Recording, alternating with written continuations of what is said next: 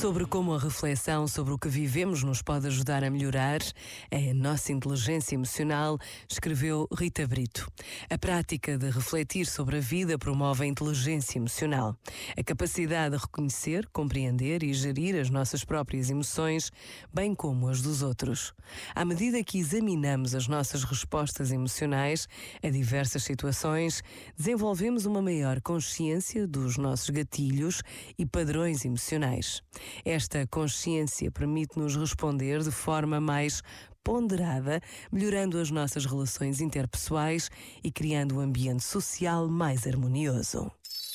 Este momento está disponível em podcast no site e na app.